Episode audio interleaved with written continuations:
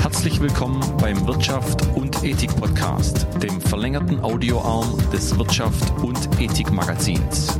Von und mit Jürgen Linzenmeier. Hier geht es um das ehrbare Kaufmanntum.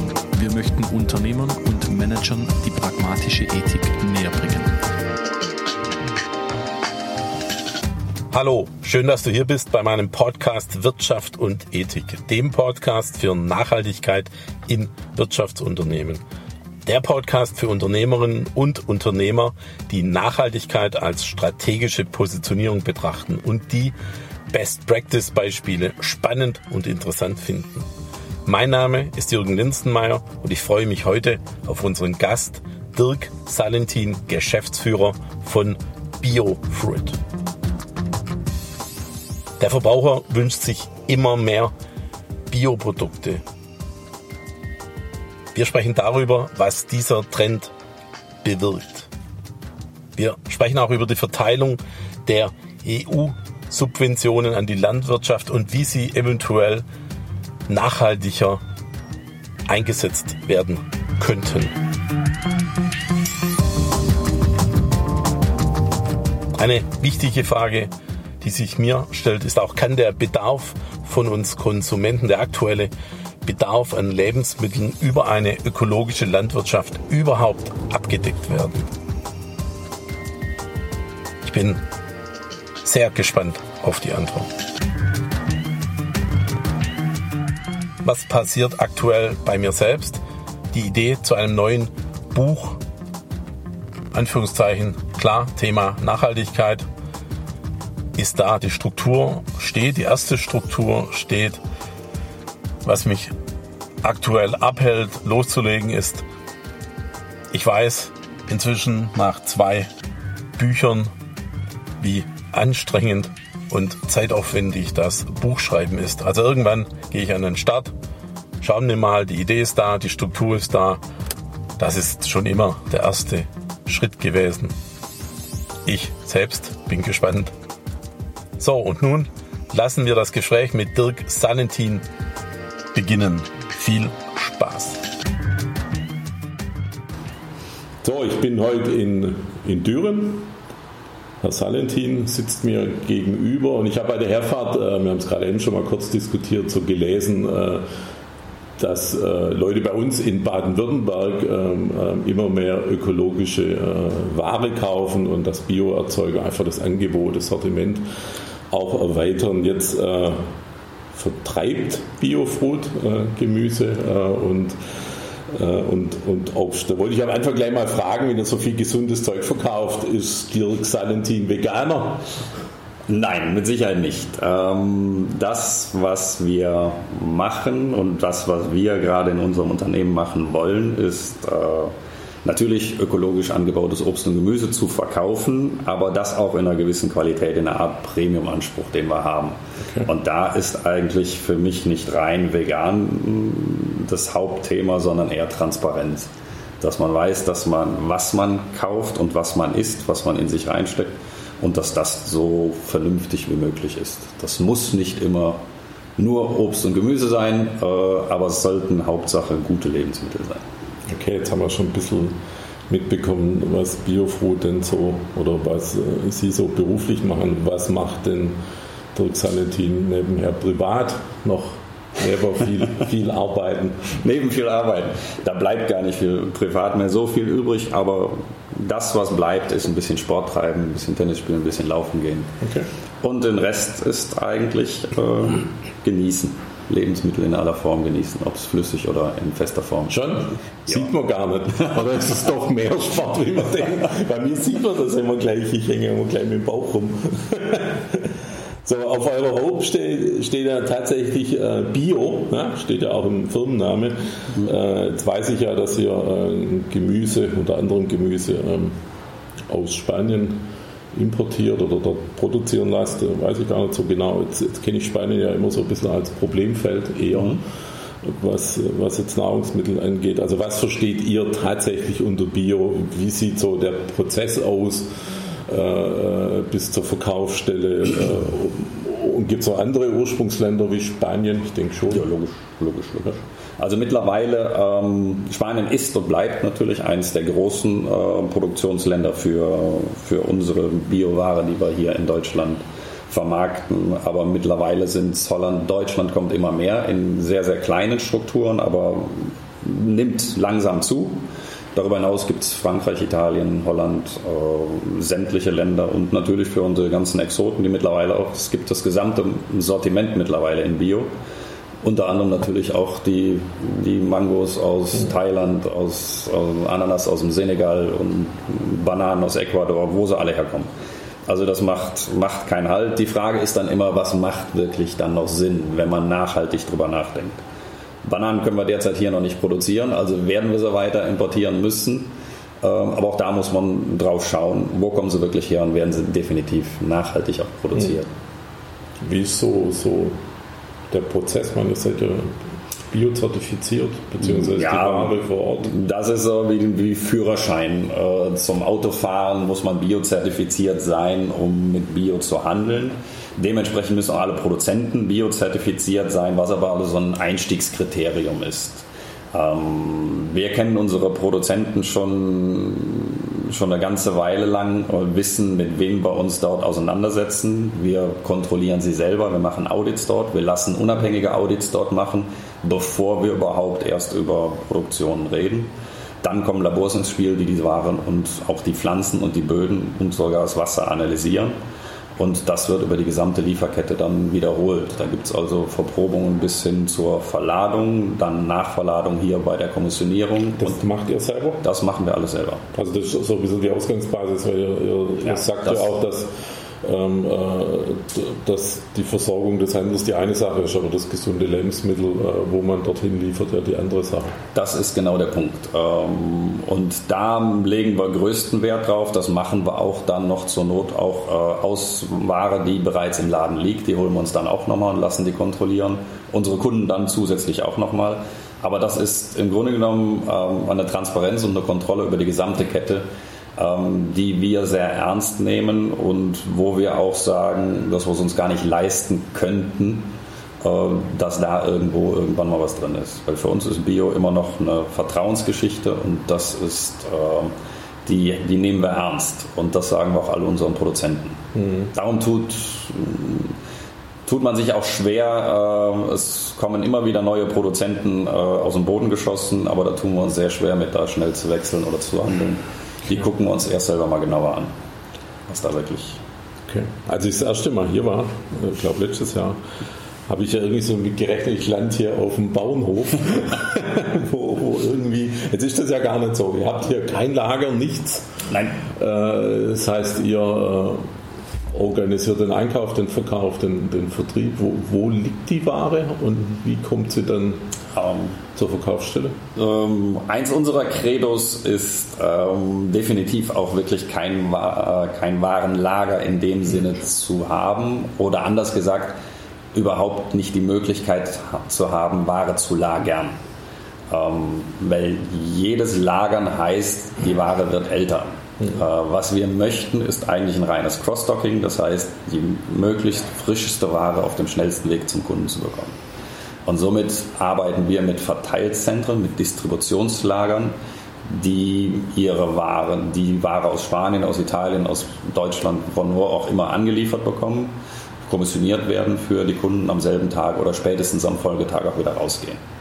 Wenn Sie Lagerware haben, dann holen Sie sich irgendwas rein, stellen es dann hin und dann kann es sein, dass es nach drei, vier, fünf Tagen erst zum Kunden rausgeht. Und das ist das, was wir nicht wollen.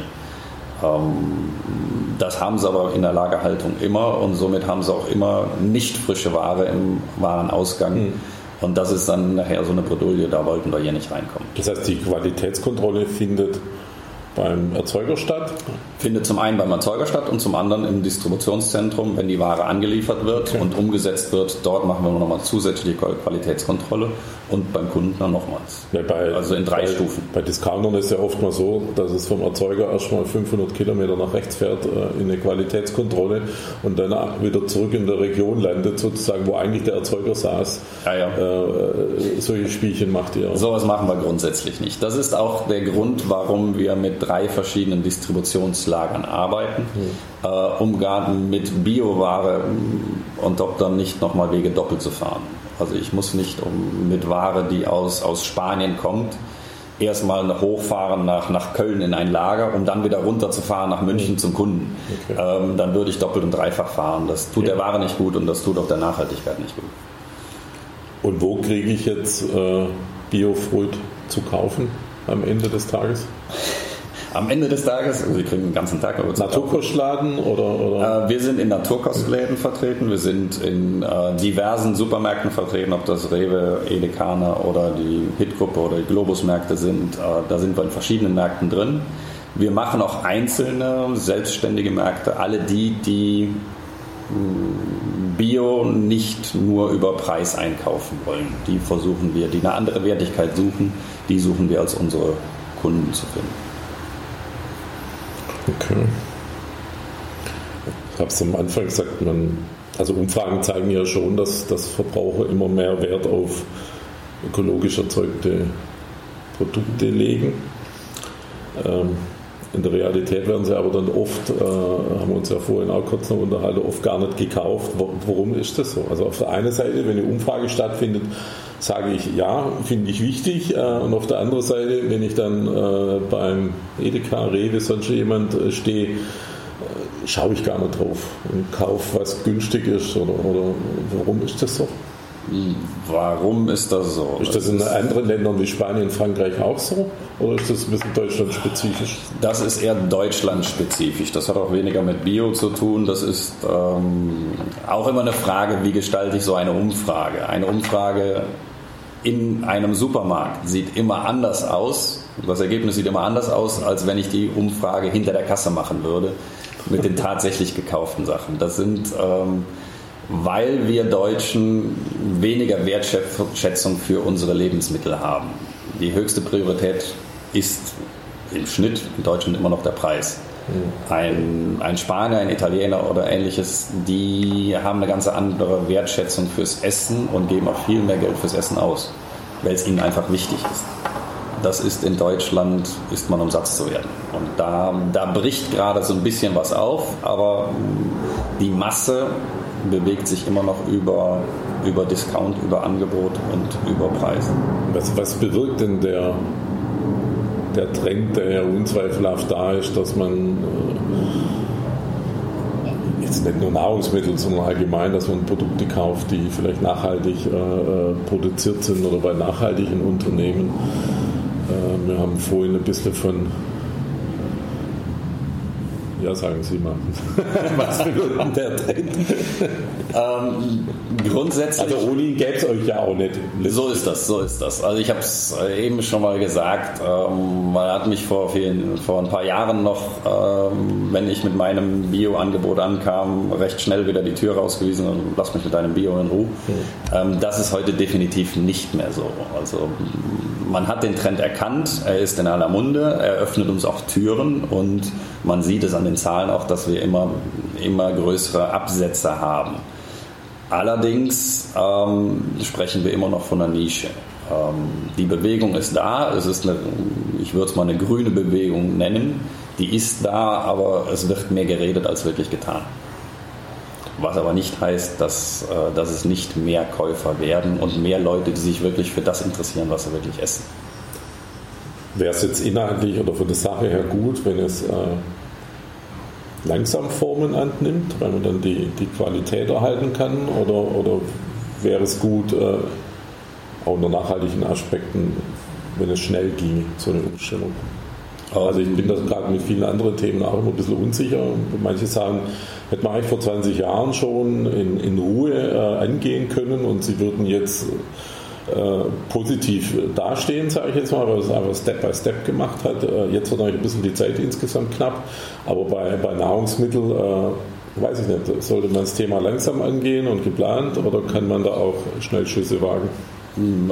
Also ich bin ein großer Feind von Schnellschüssen, weil sie in der, wenig, in, in der Regel wenig nachhaltig sind. Mhm. Ähm, sowas muss sich entwickeln und gerade im Bio-Bereich ist schnell eigentlich gar nicht möglich. Wenn, wenn, wenn in Bio irgendwas schnell schnell kommt, dann muss man mal genauer hinschauen, was da wirklich äh, Bio dran ist und, und ob es wirklich Bio ist und nachhaltig ist.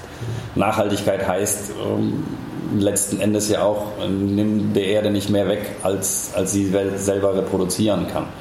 Ähm, was wir in den letzten Jahren getan haben, war Raubbau an diesem mhm. Boden, indem wir ihn mit Chemikalien, mit Gift vollgespritzt haben, bloß damit wir mehr Kilo pro Pflanze bekommen. Mittlerweile merken wir, dass, wir die Böden, dass die Böden tot sind, dass wir die gar nicht mehr wieder verwenden können und ähm, es hunderte von Jahren braucht, bis die sich selber regenerieren. Da sind wir so ein bisschen beim Thema ökologische Landwirtschaft. Was ist eigentlich der Unterschied zum konventionellen Anbau? ist ein weitfassendes Thema, aber letzten Endes ist es der, das Weglassen von chemischen äh, Substanzen im Anbau. Ob das jetzt äh, rein nur zur Pestizidbelastung, um die Pestizidbelastung geht oder ob es ähm, ein Zusatz von Stickstoff ist oder, oder, oder. Mhm. Ähm, letzten Endes ähm, ist jegliche Art von künstlicher Ertragsmaximierung schädlich für die Umwelt. Und das versucht der Bioanbau wegzulassen.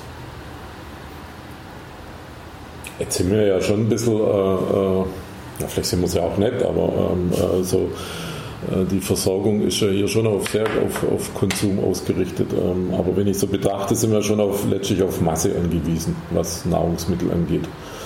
Äh, lässt sich denn mit einer ökologischen Landwirtschaft, also auf lange Sicht, die, die Masse, die wir brauchen, den Bedarf überhaupt befriedigen? Grundsätzlich ja.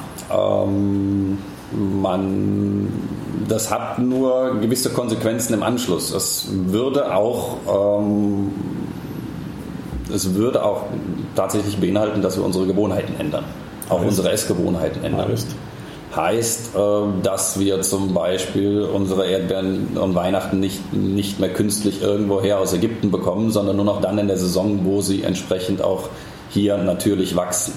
Und wenn man den natürlichen Wachstum in jeder Region respektiert, dann kann man auch sich selber versorgen. Dann kriegt man auch eine Menschheit versorgt. Das heißt, es ist mit dem Konsumverzicht. Das ist so. Wir reden, ich denke mal, beim, beim Fleisch ist es immer noch am, am, am schnellsten bildhaft zu machen. Ähm, wir reden alle mittlerweile von, von den super Dry-Aged Fillets und Steaks und und und. Da machen alle großartig Werbung von. Das sind aber nur zwei bis drei Prozent der Fleischmengen, die gekauft werden. Äh, der Rest ist immer noch. Das ist nur auch ein Teil des Rinds.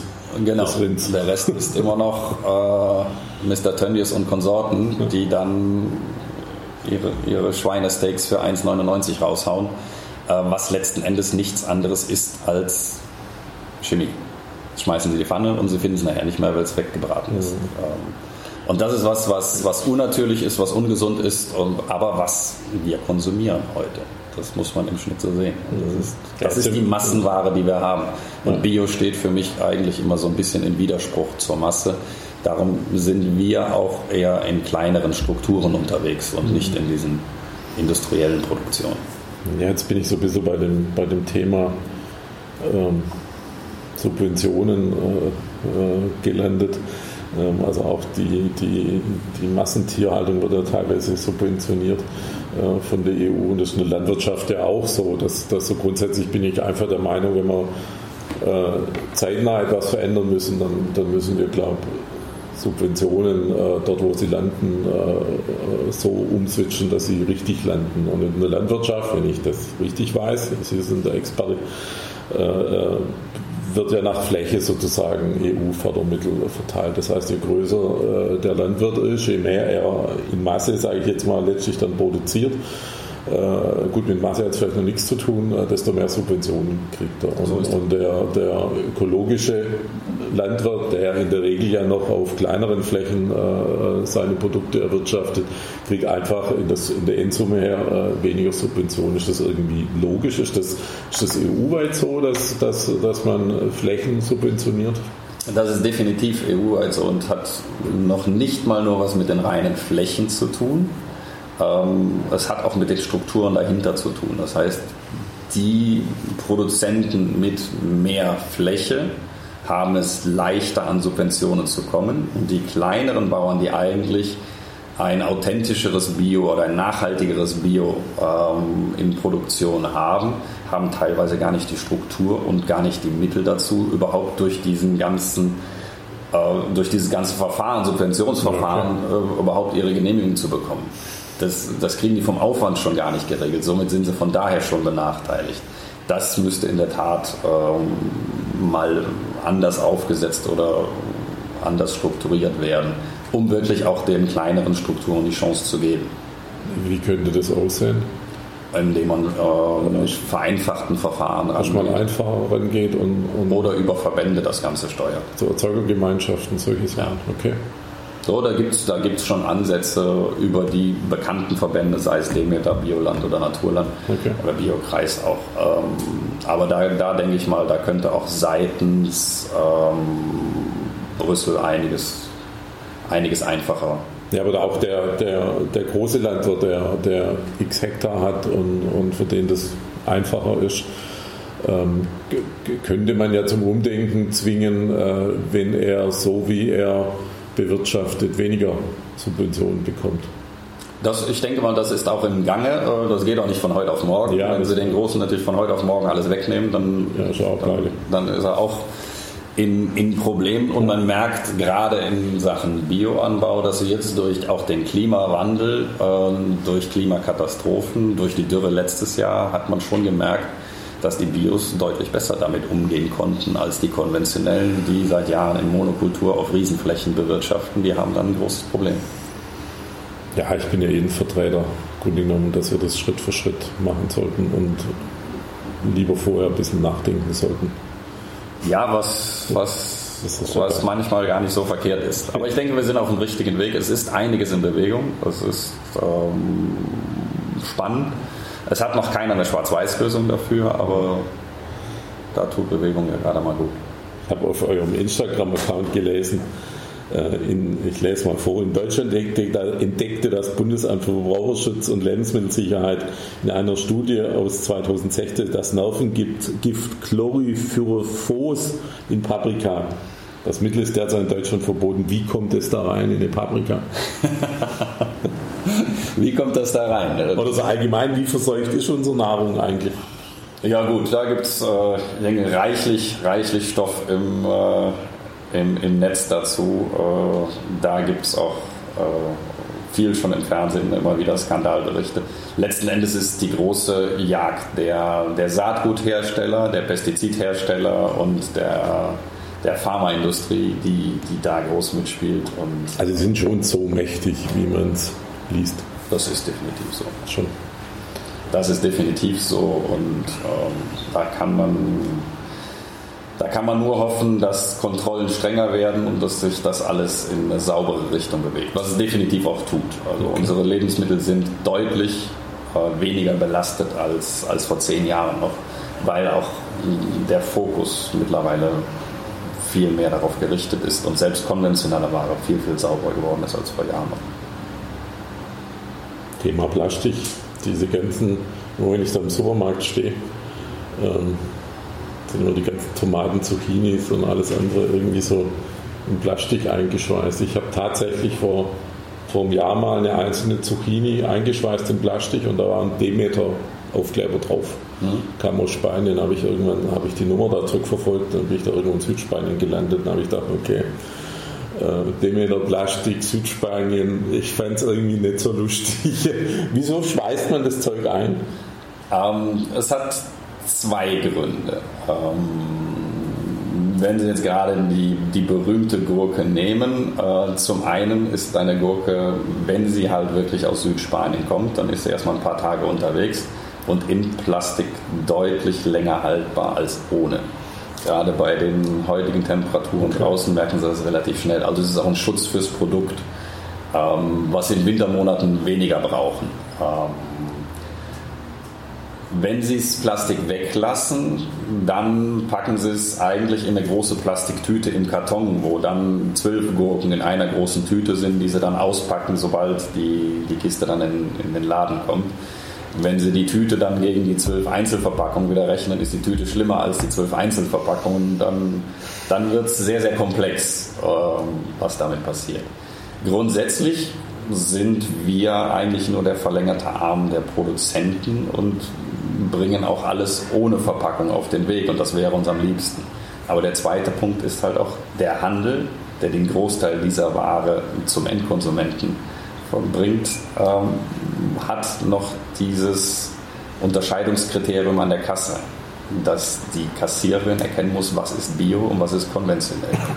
Und darum ist aus der Historie Bio immer verpackt worden, weil es der kleinere Anteil war, okay. weniger Ware war und somit für die Kassiererin relativ leicht zu kassieren. Wenn heute zwei Gurken nebeneinander liegen und äh, auf beiden nur ein kleiner Bepper drauf ist, dann kann es mal sein, dass der Bepper einfach so abgeht oder abgezogen wird und schon ist die Biogurke als konventionelle über die Kasse gegangen und kostet dann halt nur noch 9 Cent anstatt 99 Cent. Da sieht man wieder dran, dass es schon einige Dinge gibt, die man klären muss. Ja, äh, was allerdings nicht unmöglich ist. Also der Trend geht definitiv hin, dass wir mittlerweile einen Großteil der Waren nicht mehr verpacken und der Handel sich langsam aber sicher darauf einstellt, ähm, anders mit diesen Unterscheidungsmerkmalen umzugehen, anders zu platzieren und anders auch zu kennzeichnen im Markt, sodass die Kassiererin entsprechend äh, damit umgehen kann. Schönste Lösung wäre immer noch, man macht Obst und Gemüse mal in Bedienung dann ist eine Fachkraft dahinter, die das unterscheiden kann und dann hat man das Problem nicht mehr. Dann könnte man uns die gesamte Verpackungsindustrie sparen. Wie früher an der Tankstelle, da hat der Tankwart äh, für dich getankt. Oder wie heute auf dem Wochenmarkt. Ja. Ja, gut, wenn es direkt vom Verzeuger ist im Wochenmarkt, bringe ich meinen Rucksack mit, dann wirft das da rein und, und schreibt es auf und fakturiert. Ja, aber auch da, letzten Endes, wenn Sie ein paar Himbeeren, ein paar Erdbeeren, ein paar Heidelbeeren kaufen, die schütten Sie auch nicht los in den Rucksack. Nee, natürlich nicht. Ja, aber so diese, diese wieder der Service-Gedanke, dass man da bedient wird wie an der Käsetheke. Ja, und bei der Vielfalt an Obst und Gemüse, die wir heute wieder haben ja. oder auch haben, ähm, ist es vielleicht gar nicht verkehrt, den einen oder anderen Fachberater vor Ort zu haben, ja. der einem auch sagt, was macht man wirklich mit so einem Schwarzbrot. Ja, und das, ich finde, ich denke gerade so drüber nach, ich finde, äh, das Einkaufserlebnis steckt dann auch also ich finde es an der, ich esse ja auch Fleisch, bin ja auch kein Veganer. Ich finde es an der Fleischtheke gut, wenn man beraten wird. Ich finde es an der Käsetheke gut, wenn man beraten wird. Ja, und ich denke, wir haben es über Jahre versäumt, ähm, die Generationen mit Wissen über Lebensmittel auszustatten. Absolut. Und heute ist es gar nicht mehr so verkehrt, den Leuten auch mal zu sagen, was macht man mit einem Romanesco? Wie kocht man den? Ja. Weil wenn die Leute, wenn die jungen Leute nicht wissen, was sie damit anstellen sollen, dann kauft kaufen das auch Produkt auch keiner. Guter Ansatz. Ähm, haben wir irgendein Thema besprochen? Haben wir irgendwas vergessen? Rettet vegan das Klima? Oder? Na, das, das wäre schwierig. Ähm, grundsätzlich mit Sicherheit nicht, aber es sind alles Mosaiksteine, die helfen können, ähm, nachhaltiger mit dem Planeten hier umzugehen. Und ich denke mal, die ganzen Bewegungen, die es gerade gibt, die retten einzeln alle nicht äh, die Welt und auch nicht das Klima. Aber äh, wenn jeder in, in seinem Umfeld entsprechend ein bisschen was bewegt, dann kommen wir doch einen Schritt weiter in die richtige Richtung. Vielleicht von Ihnen noch ein paar Tipps, so zwei, drei für einen Verbraucher oder für, für ein Unternehmen, auch wo eine Kantine hat. Ähm, wie erkenne ich denn gute Ware? Oh, wie erkenne ich gute Ware? Also ein paar Tipps, wenn ich so durch, durch die Gemüse, Obstlandschaft in einem, beim Discounter laufe, jetzt unabhängig davon mal ja, vielleicht auch wirklich aufs Ursprungsland achten, oder? Auf Ursprungsland achten, was wir natürlich, ähm, natürlich auch immer je nach Standort, ähm, wo sie sich gerade befinden. Aber wir haben eben mal über das Schwabenland oder hier über das Rheinland diskutiert. Wir sind so in Fülle mit, mit Obst- und Gemüsesorten, gerade jetzt im Sommer. Äh, ja, in Verfügbarkeiten gut ausgestattet, dass man da doch reichlich schon regional kaufen kann und auch somit das eigene Umfeld unterstützen kann. Und da sind sie eigentlich äh, immer gut aufgehoben und äh, von der Qualität her äh, eigentlich immer auf der sicheren Seite. Alles das, was nachher einen längeren Transportweg hat und und und, da muss man dann auch immer mal weiter schauen, sich damit wirklich befassen, produktabhängig was macht wo Sinn. Äh, mein liebstes Beispiel ist immer die berühmte Mango, die wir im Urlaub alle so gerne essen und hier keine kaufen können, die wirklich schmeckt. weil der Unterschied einfach ist, die eine ist am Baum gereift und die andere wird unreif geerntet und versucht dann künstlich über die Wegstrecke hier zu einem Punkt zu bekommen, wo man sie zumindest essen kann, bevor sie braun ist. Aber reif wird die nie. Das ist. Ja, okay. So, dann sind wir auch schon ein bisschen am, am Ende vom Podcast. Ähm, am Schluss vielleicht noch eine persönliche Meinung zum, zum Thema, was jetzt gar nicht so zwingend was mit Nahrung zu tun hat. Ähm, aber ihr seid ja EU-weit unterwegs und sagen Sie mal Ihre Meinung zur von der Leyen und äh, der Aushebelung des Spitzenkandidatenprinzips. Interessiert das irgendjemanden in Spanien? Nee. Das habe ich befürchtet. Ja. Nein, nein. Irgendjemand ist auch vielleicht auch übertrieben. Es gibt ein paar, die eigene Interessen in Madrid haben, die das mit Sicherheit interessiert. Aber die Spanier haben ganz andere Probleme. Das ist ein bisschen ein deutsches Thema. Das ist eher deutsch äh, und da glaube ich, haben wir in Deutschland äh, auch einen gewissen Nachholbedarf. Ähm, ob wir da so richtig noch aufgestellt sind und ob unsere Entscheidungswege noch so die richtigen sind. Da müssen wir auch aufpassen, dass wir unsere, unsere eigene Bevölkerung nicht verlieren. Da hinten dran, die, die das teilweise nicht mehr nachvollziehen kann. Und wenn uns dieses Postengeschachere geht, letzten Endes, dann muss man immer noch auch mal nach der Qualifikation fragen, wer welchen Posten macht und ob das dann wirklich so sinnvoll ist. Mhm. Weil für diese Posten hat man die Leute alle nicht gewählt, ähm, die dann anschließend vergeben werden. Das ist dann fast wie so, so ein Monopoly. Und ähm, das halte ich für äußerst bedenklich. Herr Sanetin, vielen Dank für das Gespräch. Hat Spaß gemacht. Danke Ihnen.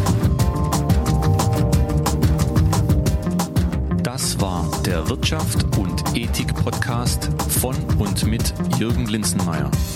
Mehr Informationen erhalten Sie unter jürgen-linzenmeier.de. Wenn Sie jemanden kennen, dem dieser Podcast gefallen könnte, empfehlen Sie ihn bitte weiter. Vielen Dank, bis zum nächsten Mal.